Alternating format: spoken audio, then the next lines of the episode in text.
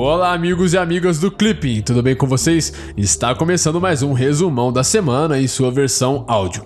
Bom, para começar, se você ainda não conhece o Clipping, chegou o momento de conhecer, viu? A plataforma será a sua grande aliada nos estudos para o concurso de admissão à carreira diplomática.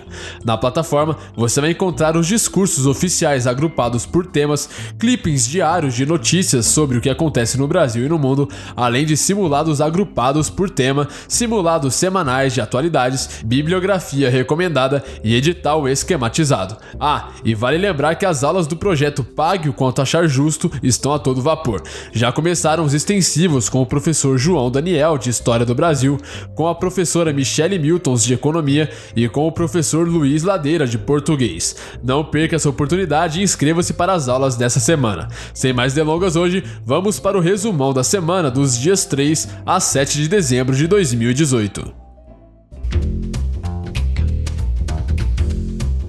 União Europeia. No sábado, ocorreram protestos dos denominados coletes amarelos em Paris. Segundo as notícias, o movimento inicialmente opunha-se ao aumento do preço dos combustíveis, mas teria se transformado em um movimento generalizado contra o governo. O governo teria anunciado medidas de auxílio diante das reivindicações, porém descartou qualquer mudança de direção. Na terça-feira, o advogado-geral do Tribunal de Justiça da União Europeia afirmou que o Reino Unido poderá reverter unilateralmente a sua decisão de sair da União Europeia. Contudo, segundo o parecer, a intenção deve ser comunicada dentro do prazo, de maneira formal, após aprovação no Parlamento do Reino Unido. Política externa brasileira. No domingo, representantes do Mercosul e do Canadá reuniram-se para a quarta rodada de negociações do Acordo de Livre Comércio entre as partes. De acordo com a notícia, as partes avaliarão o progresso até o momento, discutirão ofertas e definirão estratégias. Na quinta-feira, os ministros dos estados do Mercosul reuniram-se em Brasília para analisar os mais recentes avanços nas negociações para o estabelecimento de um acordo de livre comércio entre o Mercosul e a União Europeia. BRICS. Na sexta-feira passada, os chefes de Estado e de governo dos países do BRICS reuniram-se à margem da cúpula do G20. Segundo o comunicado oficial, os líderes trocaram impressões sobre temas internacionais de política, segurança e economia e finanças, bem como sobre os desafios ao desenvolvimento sustentável. Meio Ambiente. No domingo, teve início a COP24 na Polônia. De acordo com as notícias, a cúpula desse ano deve representar um passo importante no desenvolvimento do Acordo de Paris.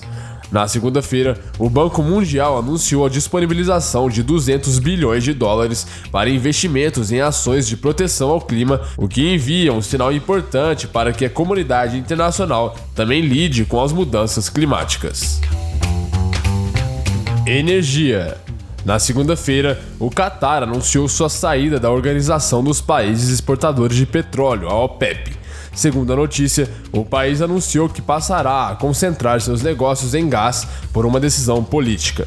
De acordo com o ministro de Estado para Assuntos Energéticos, não é prático que o Qatar invista esforços, recursos e tempo em uma organização na qual é um participante muito pequeno. América Latina e Caribe.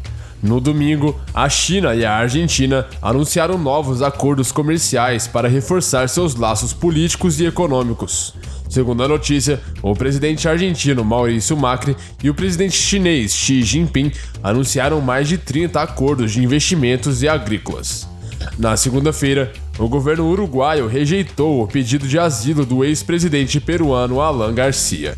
De acordo com a notícia, Garcia estaria sendo investigado por supostas propinas pagas pela Odebrecht. Segundo o presidente uruguaio Tabaré Vázquez, não haveria provas que respaldassem a alegação de Garcia de que era perseguido politicamente pelo atual presidente peruano Martim Vizcarra. Na segunda-feira, por ocasião da visita do presidente turco Recep Tayyip Erdogan à Venezuela, ambos os países assinaram uma série de acordos nas áreas econômicas e de defesa. Segundo a notícia, Maduro teria afirmado que os acordos marcariam uma nova era nas relações bilaterais entre os países.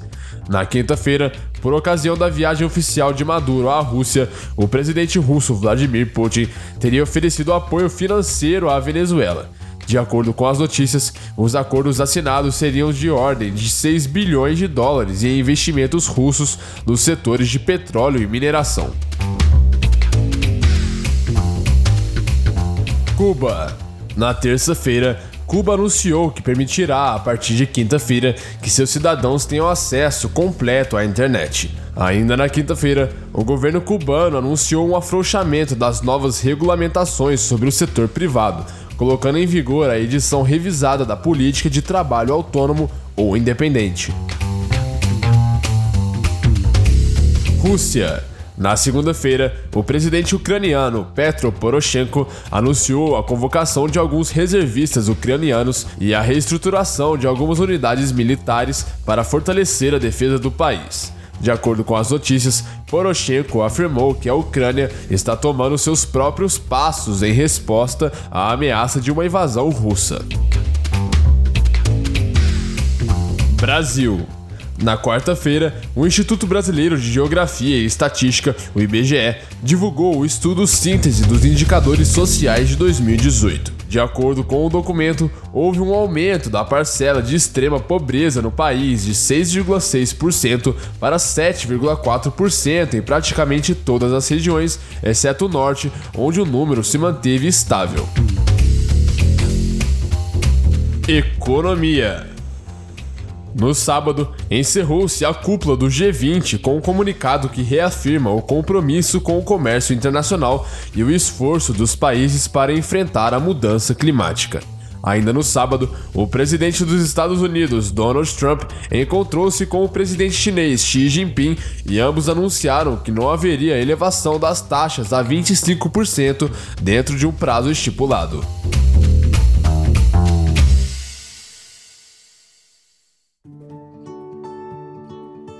Então é isso aí. Essas foram as atualidades dessa semana. Eu espero que você tenha gostado e que o nosso podcast possa estar te ajudando a estudar.